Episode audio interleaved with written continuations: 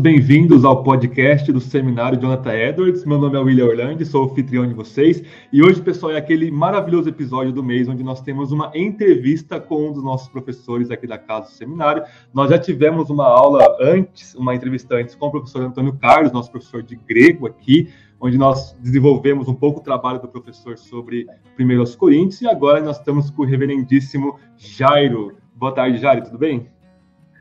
Boa tarde, William. Boa tarde, ou bom dia, ou boa noite a todos, a depender do horário em que uhum. vocês estão ouvindo esse podcast.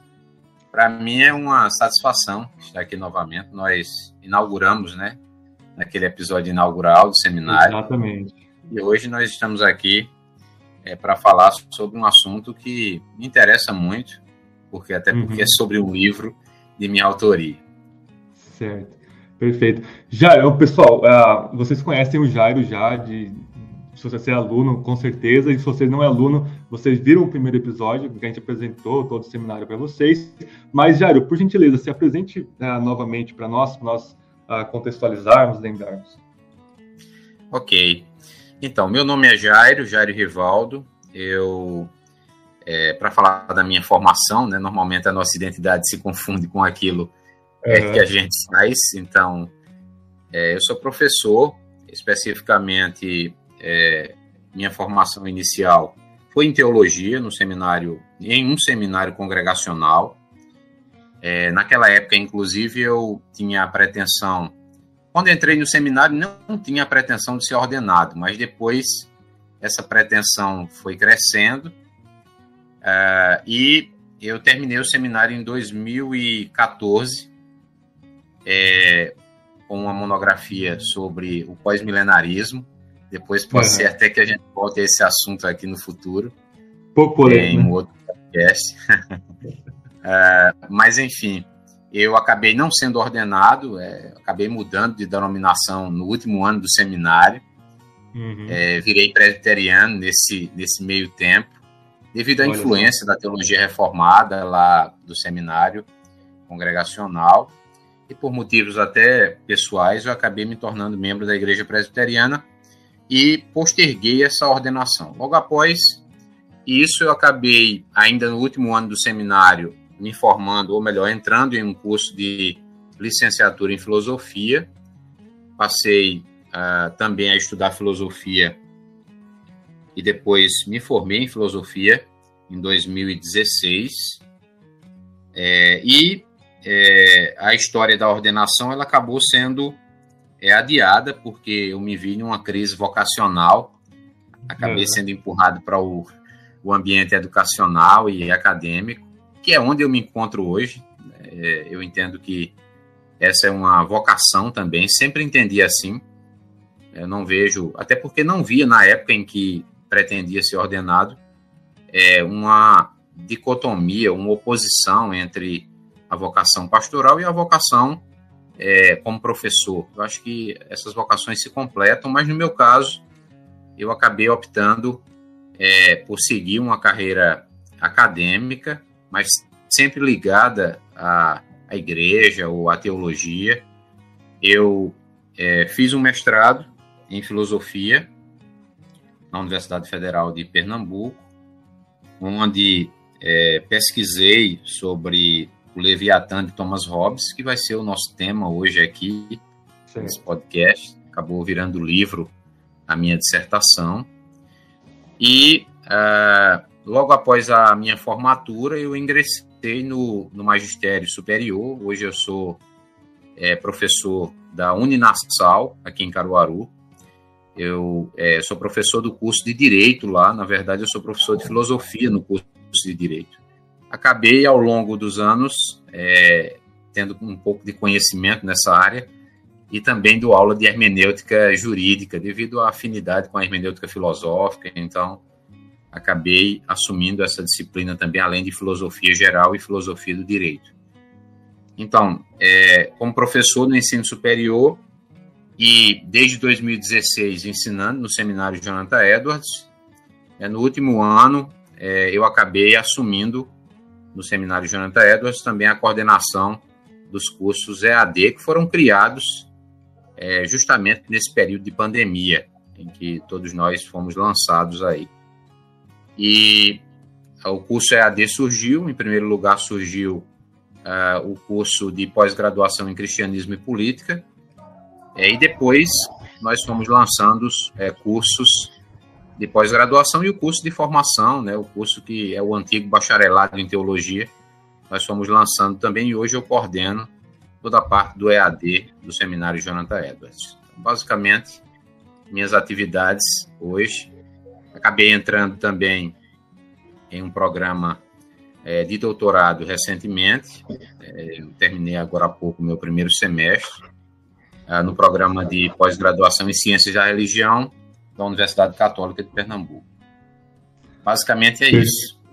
Perfeito. Graças a Deus por tudo. Eu lembro ano passado a gente conversando, discutindo bastante sobre como fazer a plataforma EAD e graças a Deus está correndo tudo bem aí. Né?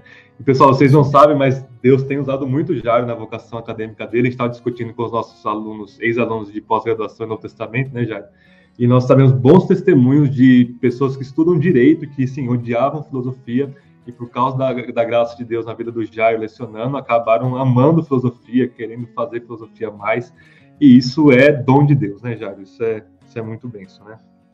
Isso, fico muito feliz com isso. Na verdade, as pessoas têm uma, é, um preconceito, preconceito. Né, a respeito dessas disciplinas, filosofia, teologia.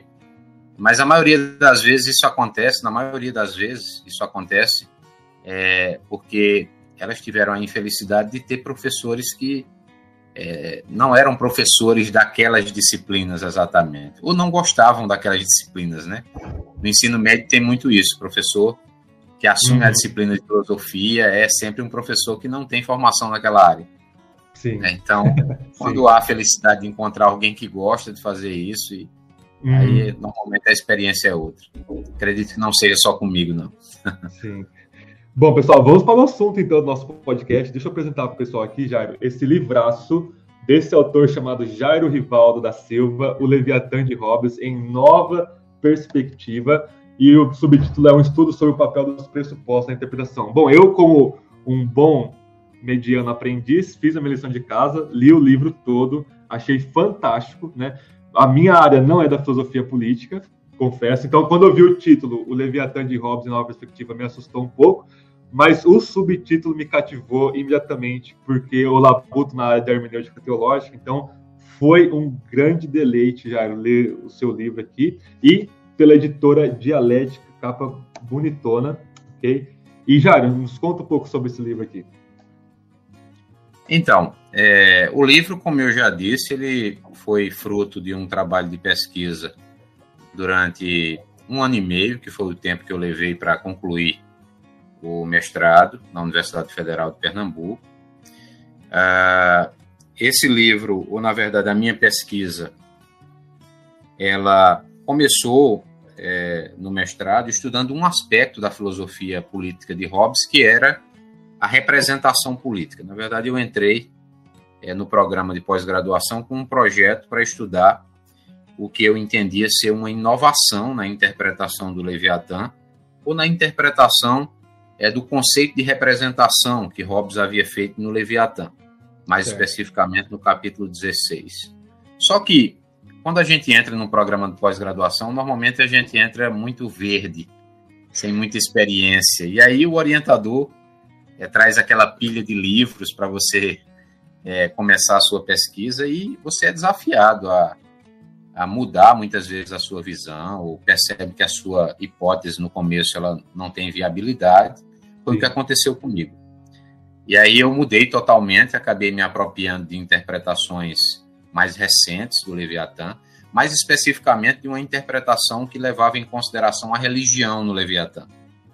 Então, é, eu me lembro, na ocasião, meu orientador, é, que era o professor Marcos Fanton, é, que passou um pouco, pouco tempo no, no, no programa de pós-graduação lá da Federal de Pernambuco, porque ele era gaúcho e acabou voltando lá para o Rio Grande do Sul. Parece que ele só veio para orientar a minha pesquisa. Eu tive uhum. é, um grande privilégio de ter o Fanton como orientador, porque, embora eu fosse o primeiro orientando dele, um professor muito jovem, é, mas era um professor muito dedicado.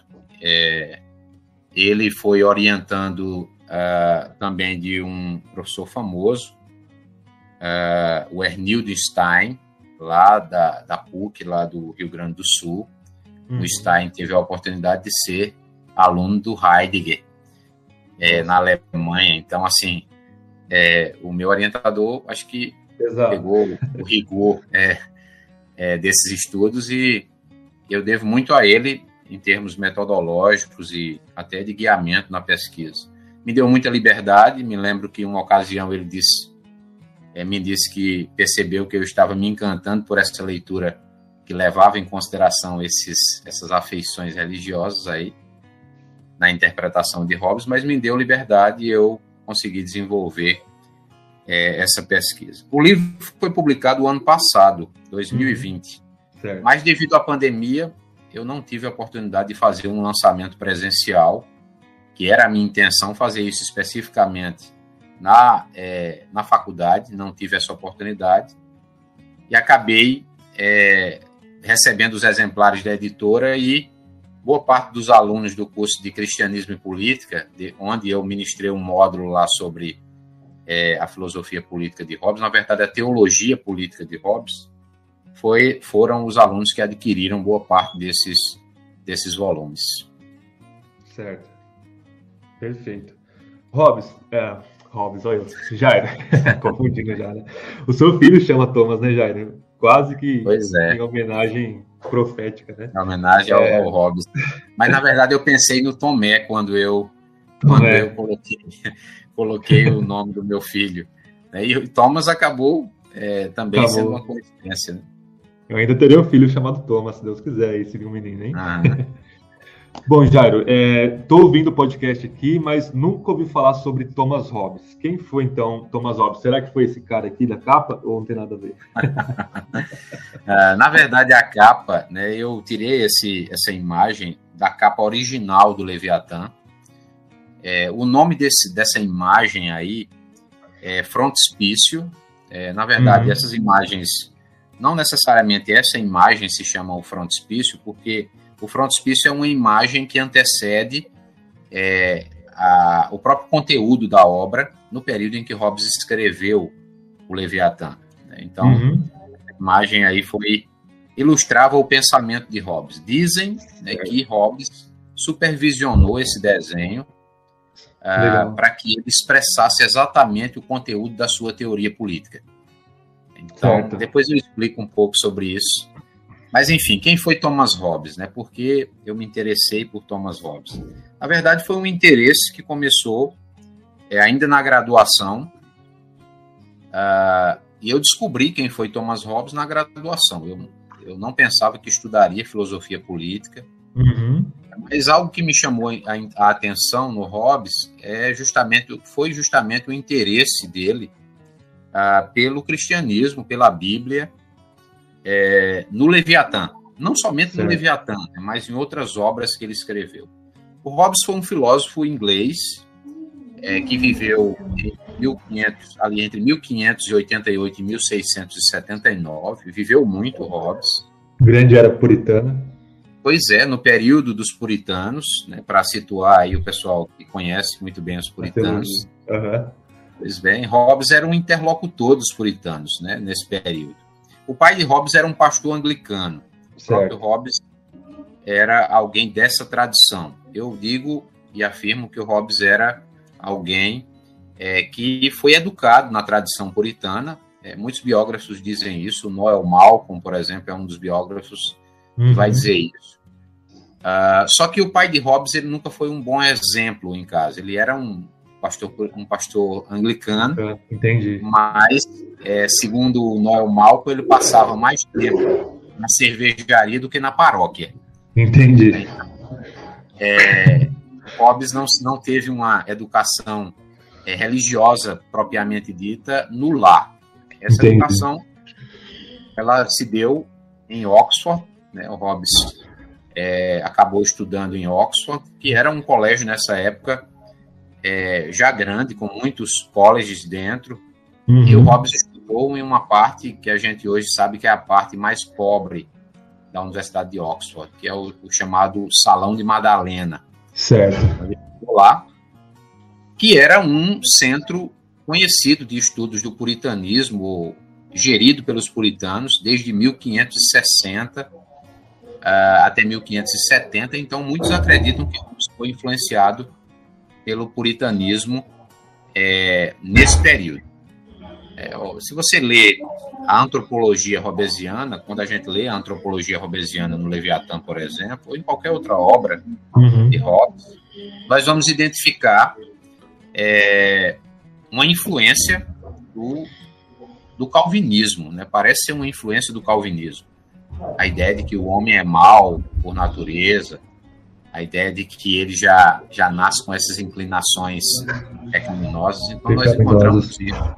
E pode ser que seja uma influência, de fato, é, do, do, da educação puritana que Hobbes teve. Certo. Ah, enfim, Hobbes tem essa educação né, nesse período. Uhum. Ah, depois que ele se forma em Oxford, ele não segue uma carreira profissional de filósofo, uh, porque é, não existia a carreira profissional de filósofo. Sim. Okay? Uhum. A carreira profissional de filósofo. Uh, acho que está saindo um som aí. É, seria bom talvez você desligar o, o seu microfone. Ah, ok. É, ah, então, é, continuando, né? O, o Hobbes ele não segue uma carreira profissional de filósofo porque não existe essa carreira naquele período. É, quando ele termina os estudos, ele acaba é, encontrando um emprego como tutor de uma família rica, tutor de uh, uma criança, um filho de um conde chamado William é, de Cavendish. E Hobbes vai passar a vida inteira trabalhando para essa família, ensinando é, os filhos dos filhos deles, o que era muito comum nesse período. E teve a oportunidade de viajar por toda a Europa é, durante esse período, adquiriu um grande conhecimento nesse período, porque foi financiado por essa, por essa família. O interesse por política de Hobbes acabou sendo é, também fruto da convivência com os Cavendish. Ele acabou é, sendo influenciado porque eles eram membros, um deles era, era membro do parlamento inglês durante do século XVII, mais especificamente 1614 até 1621. E a primeira obra de Hobbes talvez reflita o seu interesse pela política. Ele fez uma tradução que é muito conhecida da história da Guerra do Peloponeso, de Tucídides. Ele fez essa tradução diretamente do grego. Então, foi uma tradução muito é, elogiada no período. Então, Hobbes era um linguista também, conhecia é, grego e hebraico, por isso que ele se dirige às escrituras de uma forma é, assim com uma certa autoridade e uh, embora ele tenha é, escrito traduzido essa obra né o Hobbes não era fã uh, da democracia certo? entendi a obra como todos nós sabemos ela traz um discurso famoso né do, do Péricles em defesa da democracia ateniense mas uhum. o, o Hobbes vai dizer que, uh, quando ele escreve uma biografia de Tucídides, que, é, na verdade, Tucídides foi o seu historiador preferido, pois ele mostra como a democracia é incompetente. O Hobbes Entendi. acaba dizendo isso. Olha ele faz uma crítica ao sistema democrático né, na, em todas as suas obras. Uhum. Uh, basicamente, o Hobbes viveu é, um tempo na Inglaterra durante o período da Guerra Civil Inglesa, ali 1640, quando estoura a Guerra Civil Inglesa. Mas depois ele foge porque ele é, é do partido realista, no sentido de que defende o rei.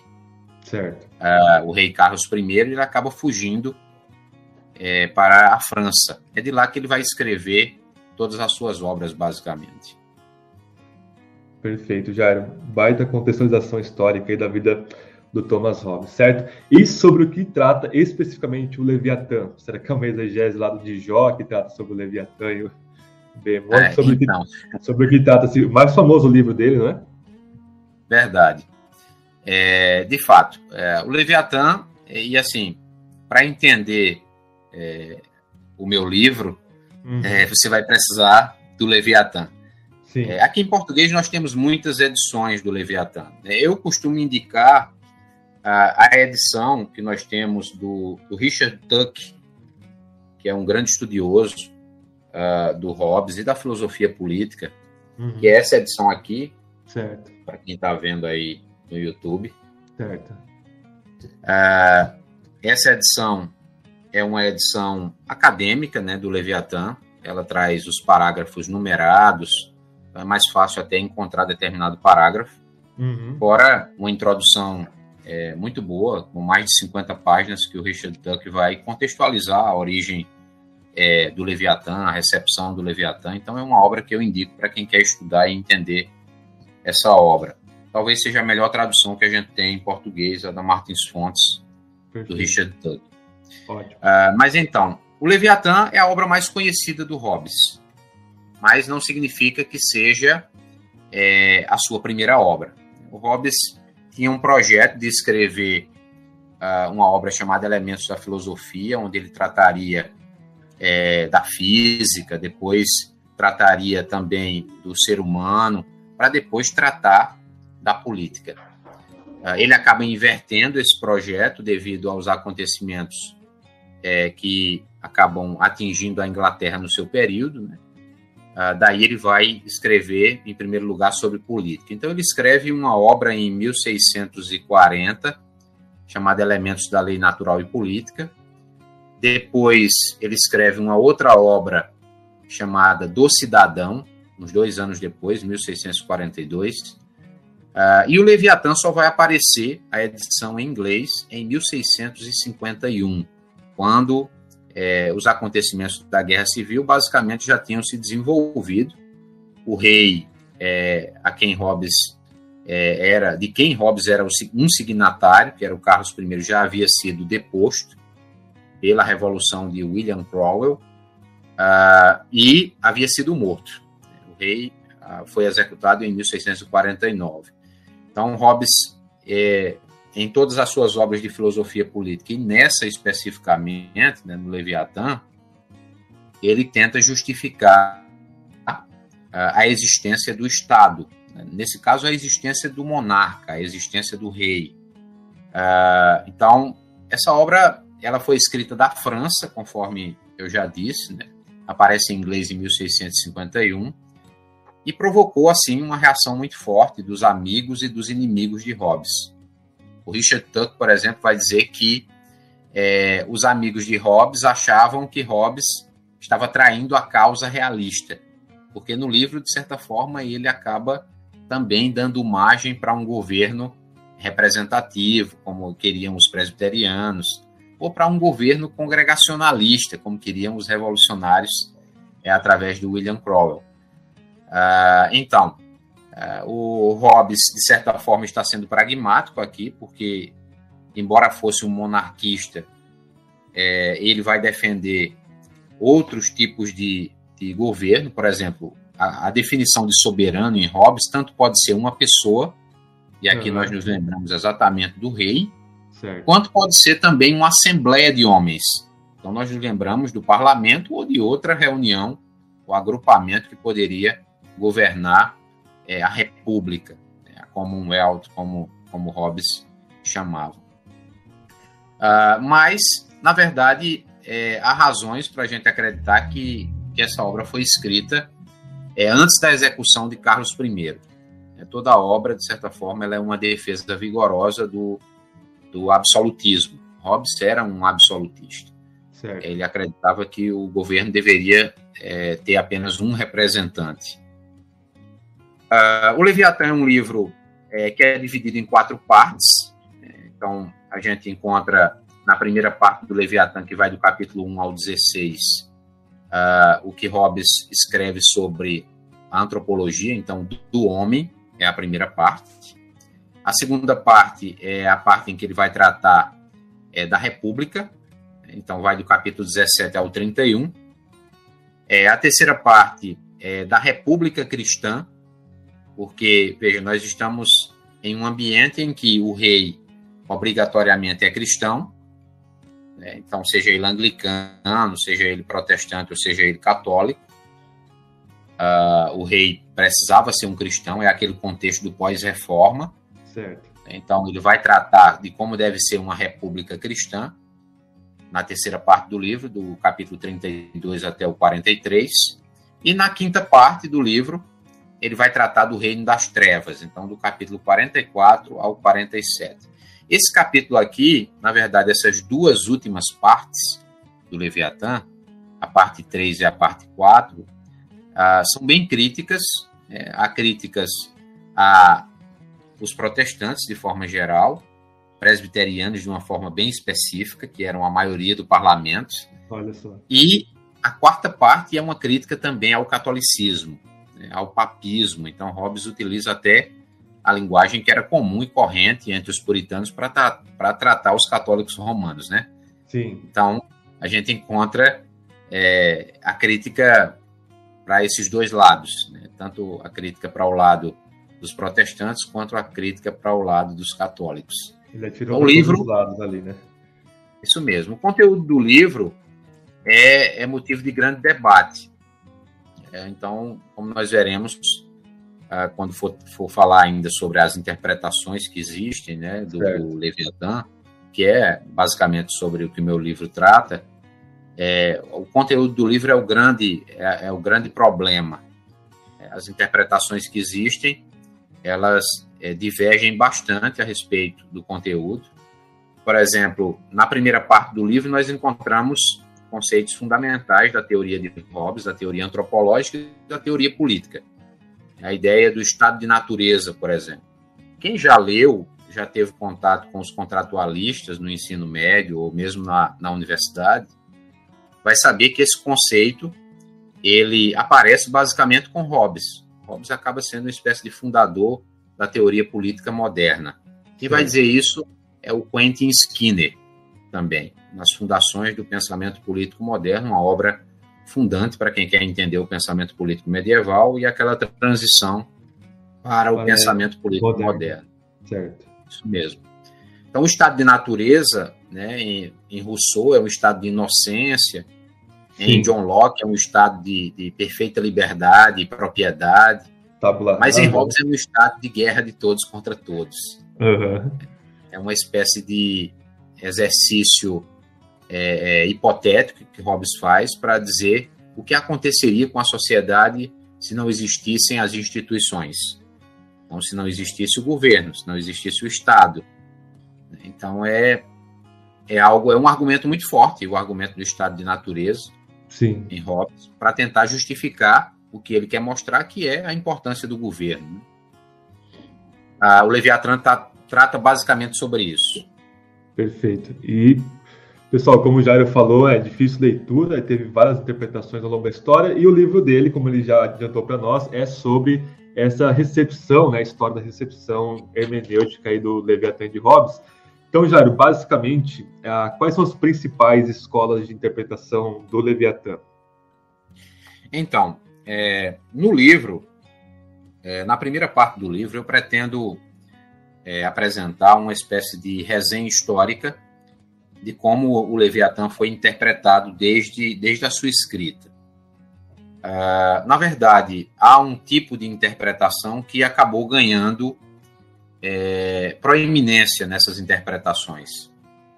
Uh, então, nos dias de Hobbes, pouco tempo depois, o David Hume, por exemplo, que é o filósofo escocês, né, tratado como um dos empiristas ingleses, ele vai fazer uma crítica ferrenha a Hobbes é, na sua história da Inglaterra, dizendo que Hobbes é um, um relativista em termos de moral, que Hobbes, uh, na verdade, uh, é um, um ateu também. Essa uhum. foi uma acusação que que era feita já nos dias de Hobbes. É, é, importante a gente fazer aqui uma, uma explicação sobre o, o conceito de ateísmo nesses dias. Ateísmo não era a negação da existência de Deus ou de algum outro Deus, ou dos deuses, né? não era isso. Bastava o sujeito ter uma interpretação é, um tanto é, divergente da interpretação ortodoxa, e era o caso de Hobbes, isso está muito claro no Leviatã, quando ele vai interpretar a Bíblia. Certo. É, a sua interpretação é e pode ser classificada como heterodoxa. Uh, então, por conta disso, das suas teses a respeito de Deus, da Trindade é, e da própria Escritura, de uma forma geral, Hobbes foi taxado de ateu. Então, essa primeira interpretação, ela acabou fundamentando, eu penso, uma corrente importante de interpretações do Leviatã, que a gente acaba ah, é, encontrando na maioria dos livros que a gente hum. vai ler sobre, sobre o Leviatã de Hobbes. Então, eu chamo isso de consenso secularista a, a respeito da filosofia de Hobbes, e mais especificamente a respeito da interpretação do Leviatã. Então, há uma tese nessa interpretação da filosofia moral e política de Hobbes, que é a tese de que a religião ela não desempenha nenhum papel na teoria moral e política de Hobbes. Isso acabou se estabelecendo como um dogma. E é contra isso que eu é, vou escrever, de certa forma, no meu livro. Vou apresentar uma interpretação mais recente.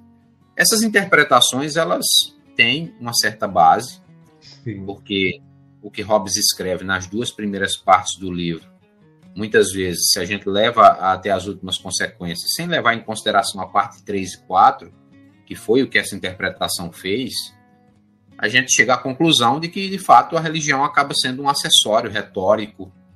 O Léo Strauss, por exemplo, um estudioso da filosofia política, Léo Strauss era um conservador, ah, ele acaba chegando a essa conclusão também na sua obra sobre Hobbes. Certo. Não somente ele, mas muitos, né? Muitos outros. Ah, logo após, como eu já disse, é, a, a, a publicação do Leviatã, o Hobbes acaba sendo acusado de ateísmo. Depois vão surgindo interpretações ao longo da história. Eu não vou tratar sobre todas, não teríamos tempo aqui de apresentá-las, mas há é, uma interpretação que eu destaco no livro, que é a interpretação do David Gautier, que é uma interpretação é, basicamente secularista da, da, da, filosofia moral e política de Hobbes. Ela não leva em consideração as duas últimas partes do Leviatã, a, a metade da obra. E assim, a pergunta que me veio quando eu comecei a pesquisar sobre o Leviatã de uma forma geral é por que Hobbes se daria ao trabalho de comentar as escrituras, fundamentar em textos das escrituras a sua teoria política e moral, da obediência, por exemplo, irrestrita ao soberano, uh, da submissão às autoridades. O Hobbes vai usar, por exemplo, os textos de Romanos 13, né, de Pedro, Sim. que são textos que, que, de fato, por exemplo, Lutero utilizou para fundamentar a sua teoria da não resistência ao Estado. Uhum. Né, e ah, nós sabemos que Lutero e Calvino divergiam disso. Né? Em Calvino, nós encontramos uma, uma teoria da resistência ao Estado através dos magistrados inferiores. Certo. É, no caso do, do, do, Hobbes, não. Né? E no caso do, uh, do Lutero, também não. Então, o Hobbes está dentro da tradição é, protestante nesse sentido também. Então, eu me perguntava por que se dá o trabalho de escrever uma obra tão grande e a metade da obra ser dedicada à fundamentação bíblica, religiosa, e, é, e esse só uma histórico, né? Certo. Pois é, então... Então, começou com uma, uma crítica dos contemporâneos dele, ad hominem, né? A pessoa dele sem muito fundamento, né? Acabou virando uma, uma, toda uma, uma escola de interpretação dele, né? Isso mesmo. O livro que vai se destacar, ou que vai, de certa forma, estabelecer esse dogma, né, de que a religião não desempenha nenhum papel na filosofia moral e política de Hobbes, é o livro do professor David Gautier, ainda vivo, nasceu em 1932, o Gautier, Certo. O livro A Lógica do Leviatã. É, o, o Gautier, nesse livro, ele trata de forma muito superficial as partes é, 3 e 4, e ele justifica isso. Ele diz que ah, tratou dessas partes de forma superficial porque ah, Deus e a religião eles desempenham um papel apenas secundário no sistema é, político de Hobbes, né, em todo o sistema hobbesiano. Então, ele diz que a teoria é, de Hobbes está destinada ao homem racional, uh, cujo objetivo é sua própria preservação, não importando qual seja a sua visão religiosa. Então, Gautier chega a essa conclusão, uh, mas interpretações mais recentes elas elas vão divergir totalmente disso. E, justamente na minha pesquisa, eu acabei encontrando uh, uma interpretação que levava em consideração a parte 3 e 4 do Leviatã, que foi a interpretação da professora Sharon Lloyd. Uhum. Uh, eu encontrei é, esse material durante a minha pesquisa uh, e acabei é, chegando à conclusão, é, com a ajuda da Sharon Lloyd, de que de fato a, a teoria de Hobbes ela não poderia ser restrita a, apenas a essa visão secularista, essa visão que trata, por exemplo, é, os seres humanos como sendo é, profundamente egoístas ou naturalmente egoístas.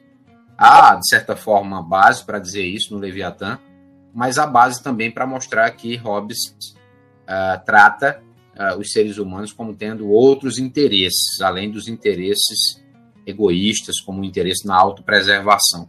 Certo. E a prova disso está na parte religiosa no Leviatã. Né? Então, é, falando ainda sobre, sobre essa interpretação religiosa, agora sim, ela surge em 1990, basicamente, na década de 1990, com a publicação de uma obra de Sharon Lloyd. Uh, a tradução, não existe a tradução para o português, essa obra é uma pena. Sim. Eu até escrevi uma resenha para dessa obra e vou publicá-la é, quando tiver oportunidade, ainda não tive a oportunidade de publicar essa resenha, que é a obra Ideais como Interesses no Leviatã, é o poder da mente sobre a matéria. Então, nessa obra, é, a Sharon Lloyd, ela vai defender a tese de que Hobbes leva a sério o papel dos interesses como ideais.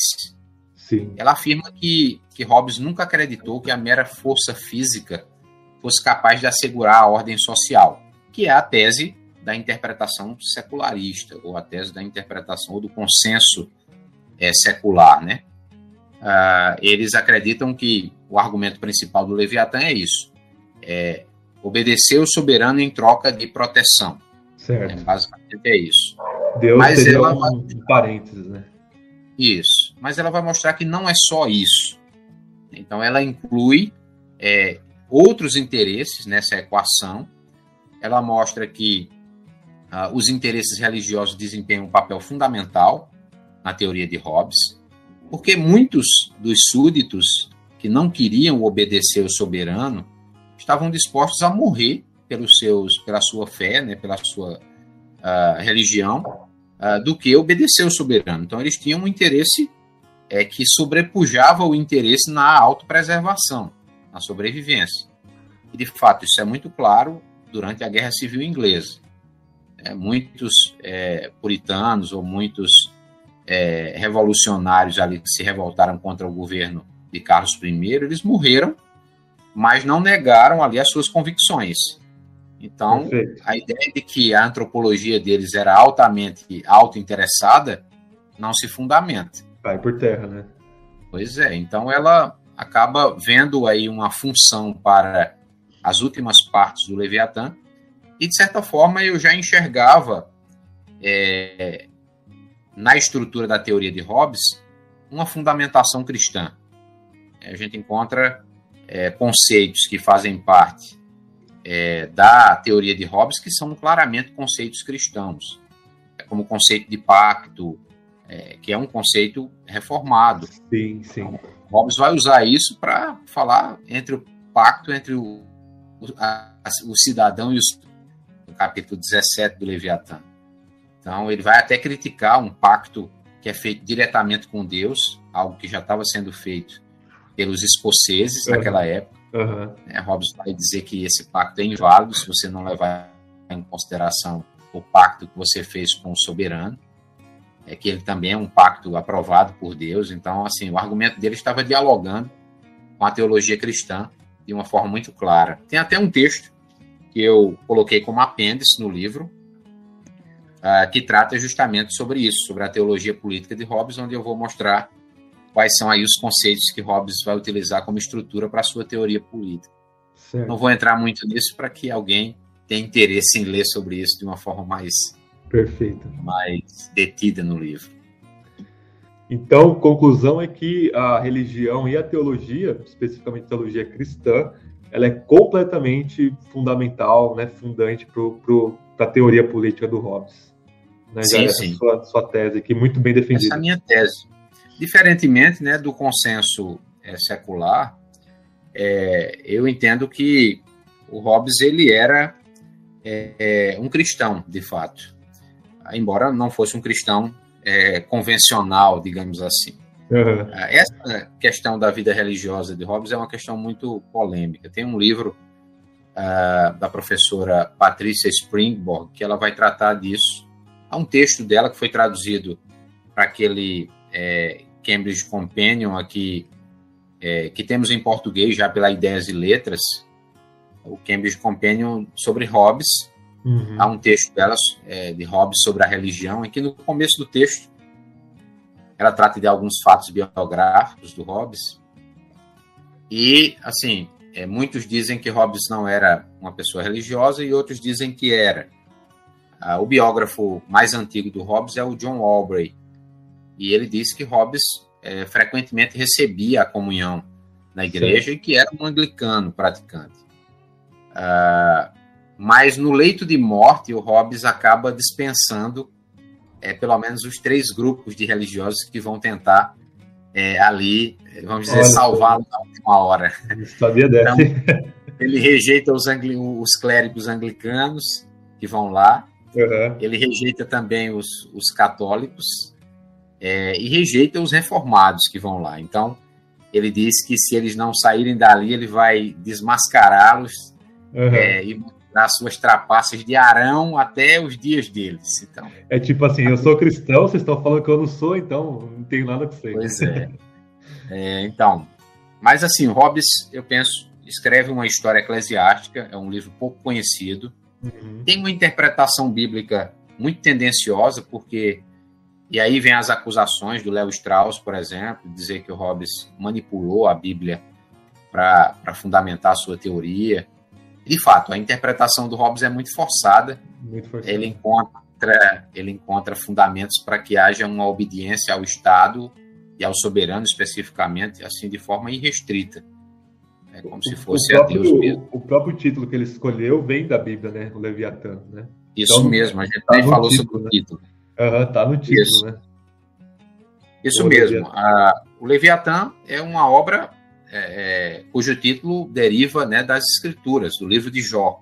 Uhum. Ah, um antigo monstro marinho, nós não sabemos direito como é, uhum. mas é, tá lá. E assim, o próprio livro, o Leviatã, o subtítulo, né, que é Matéria, Forma e Poder de uma República, tanto eclesiástica quanto civil, é, já demonstra que há um, um, conteúdo religioso no livro. Sim. Então, é, não dá para desprezar as últimas partes do Leviatã. É isso que eu quero dizer com o meu livro. Certo. Basicamente é isso. então. pode, pode falar. Não, não, pode concluir aí. Eu achei uma mais surpresa muito boa, muito agradável o senhor trazer o René Girard na última parte do livro para dialogar também. Como que surgiu esse interesse pelo Girard? Ah, no, no apêndice do livro eu aproveitei para colocar também um texto que eu havia produzido, é, que é uma análise comparativa entre Hobbes e Girard. Uh, o René Girard foi objeto também dos meus, do meu interesse durante a graduação. Eu acabei pensando em escrever um projeto é, que comparasse essas visões, mas depois eu acabei desistindo da ideia. Mas é, tanto em Hobbes quanto em Girard há preocupações que são é, análogas, são similares. A questão da desordem social, uh, que nós encontramos em, em Girard, é, com, a, com, aquela ideia de bode expiatório. Uh, a antropologia é muito parecida também, eu acabei uhum. comparando isso. Então, nesse texto né, sobre, sobre Hobbes e Girard, eu acabo comparando conceitos da filosofia é, política de Hobbes e da filosofia moral, né, com ah, conceitos da teoria mimética do René Girard. É, basicamente, eu vou vou apresentar isso. Né? Em Girard nós temos uma espécie de uh, genealogia para encontrar é, o surgimento da cultura, o surgimento é, da sociedade. Em Hobbes da nós encontramos da violência, também. né? Sim, sim, sim. Pois é, a violência, a violência é um sagrada. Comum. Isso mesmo. A violência é um tema comum, tanto a Hobbes quanto é, a Girard. Eu acabo trabalhando isso também. É, então, é, é um apêndice apenas para mostrar aproximações e também distanciamentos entre certo. os dois. É um, é um extra aí para quem adquiriu o texto.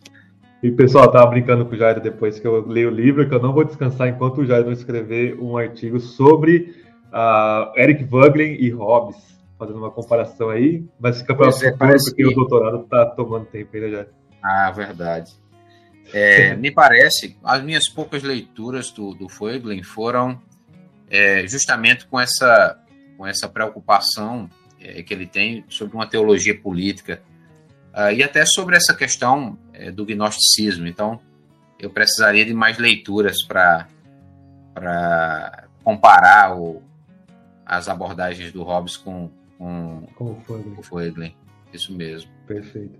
Bom, pessoal, a minha, a minha conclusão enquanto leitor, trazendo já um tanto uma bagagem com Doivert, com Kevin Van Hooser e a tradição da hermenêutica, é que tanto Thomas Hobbes ele tinha pressupostos religiosos na sua filosofia política e qualquer coisa, tanto também os intérpretes do Thomas Hobbes, eles já vão com óculos religiosos, teológicos, quer seja uma teologia negativa, uma ateologia, né, quer seja uma teologia positiva, mas foi fundamental, o subtítulo ele é, é explícito no livro, ele é muito bem defendido, muito bem fundamentado, que as interpretações elas carregam já pressupostos, tanto do autor Hobbes quanto das tradições, todas as tradições, né? Não existe essa neutralidade, né? Ah, e não existe essa ausência de religiosidade no sentido mais lato possível.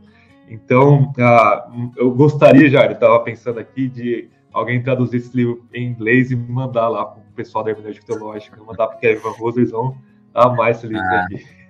Pois é.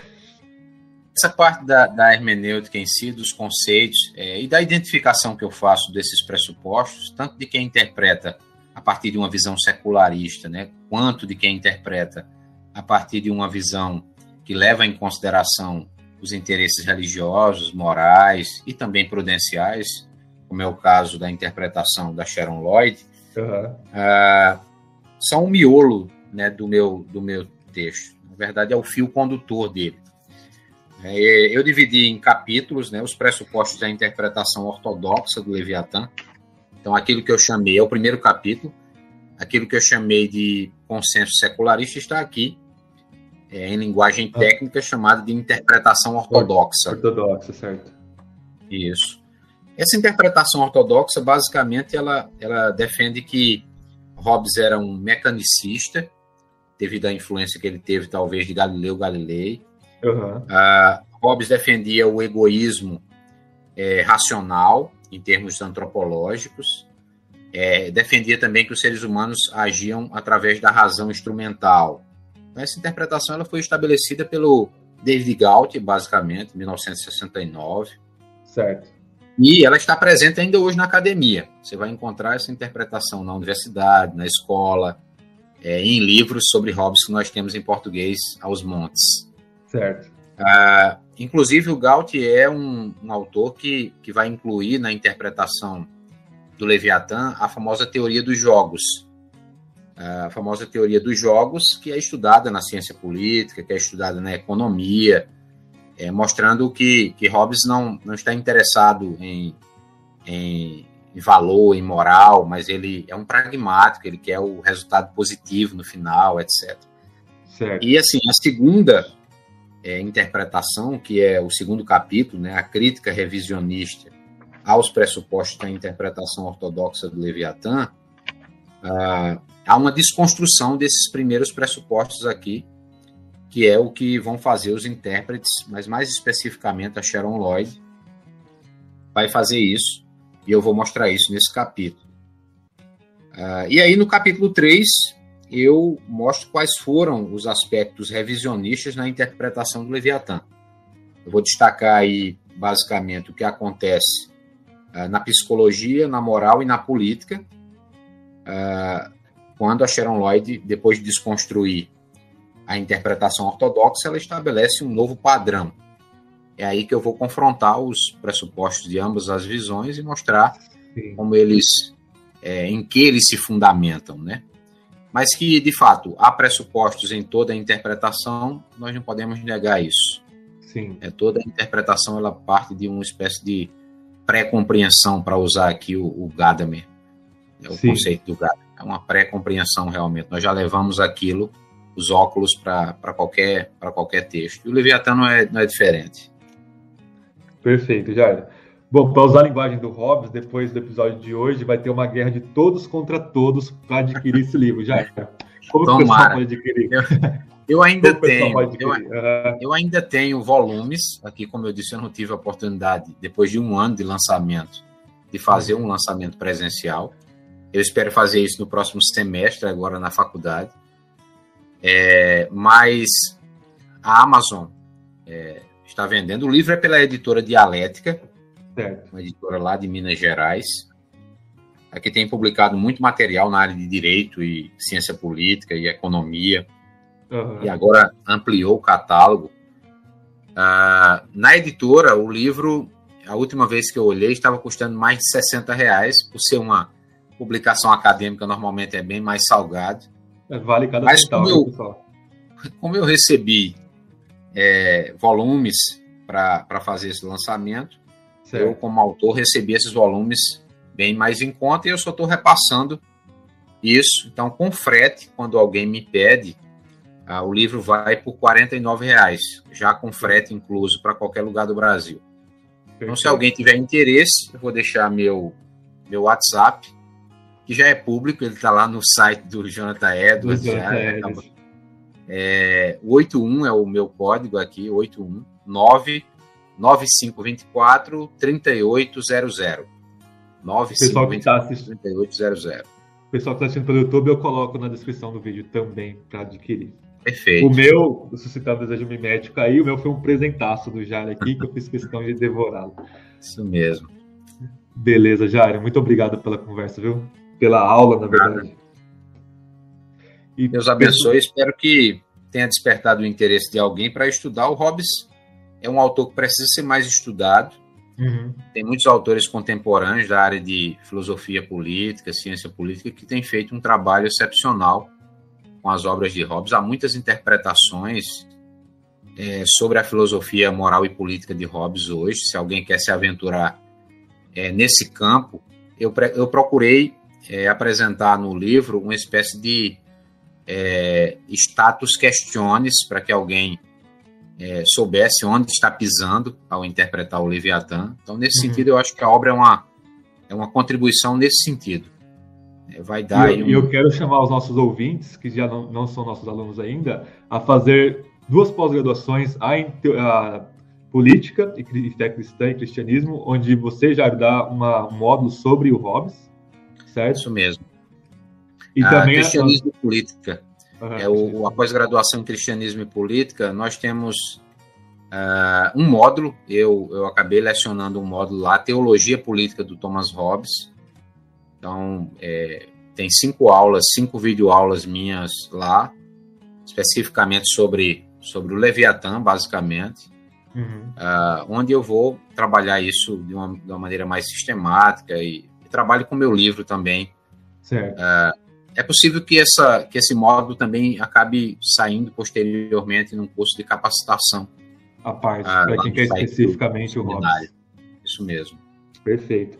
E também para nosso para nossa pós em teologia filosófica, que não vai tratar especificamente sobre o Hobbes, mas com certeza o Hobbes vai, vai aparecer em algum momento. Certo? Isso mesmo. Não há como tratar da filosofia política moderna sem passar Pelo pela Hobbes. teoria do Thomas Hobbes, isso mesmo. Perfeito, Jair.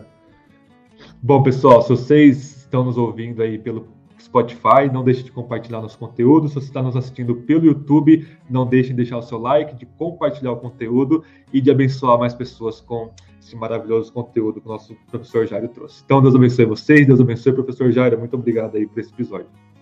Eu que agradeço. Deus abençoe a todos e até uma outra oportunidade. Até a próxima.